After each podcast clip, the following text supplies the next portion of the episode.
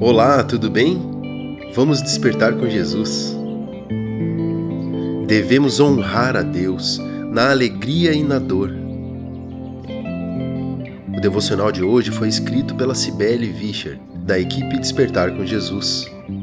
E continuamos lendo o texto de 2 Samuel, capítulo 6 agora, versos de 1 a 8.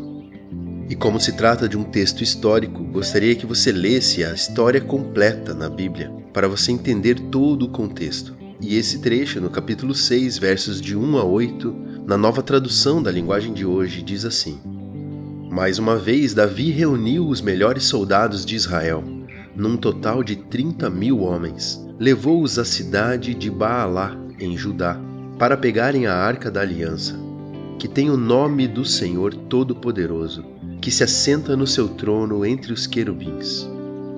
Colocaram a arca num carro de bois novo e a tiraram da casa de Abinadab, que ficava num monte.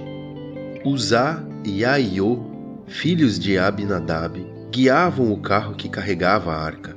Aiô caminhava na frente. Davi e todos os israelitas dançavam e cantavam com todas as suas forças em louvor a Deus, o Senhor. Eles tocavam harpas, liras, tambores, castanholas e pratos. Quando chegaram ao campo de descascar cereais, que pertencia a Nacon, os bois tropeçaram. Então Uzá estendeu a mão e segurou a arca da aliança.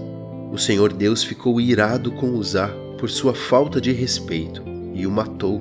E Uzá morreu ali, ao lado da arca.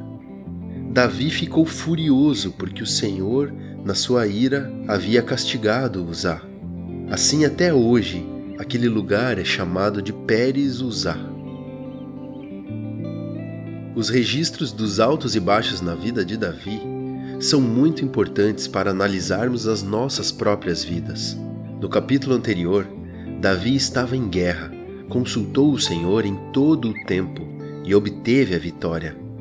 Agora, apesar do seu grande desejo de comemorar e honrar o Senhor, ele não consultou o Senhor nesse momento de alegria e festa, e acabou permitindo que grandes erros fossem cometidos contra o Senhor, não se importando que a arca fosse carregada de maneira inapropriada.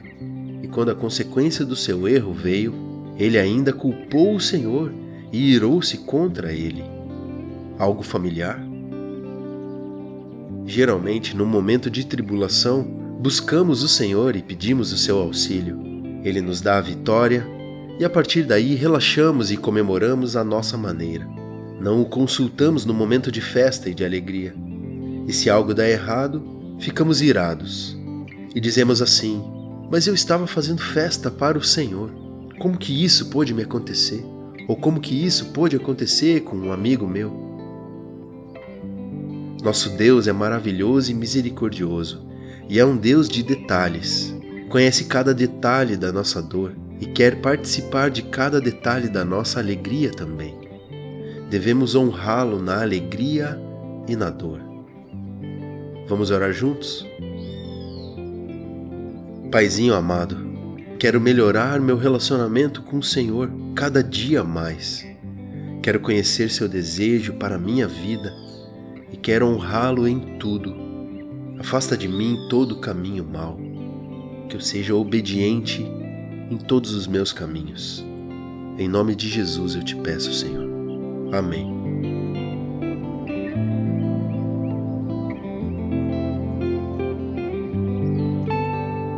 Os sinais da volta de Jesus estão cada dia mais evidentes. Desperte, Jesus está voltando.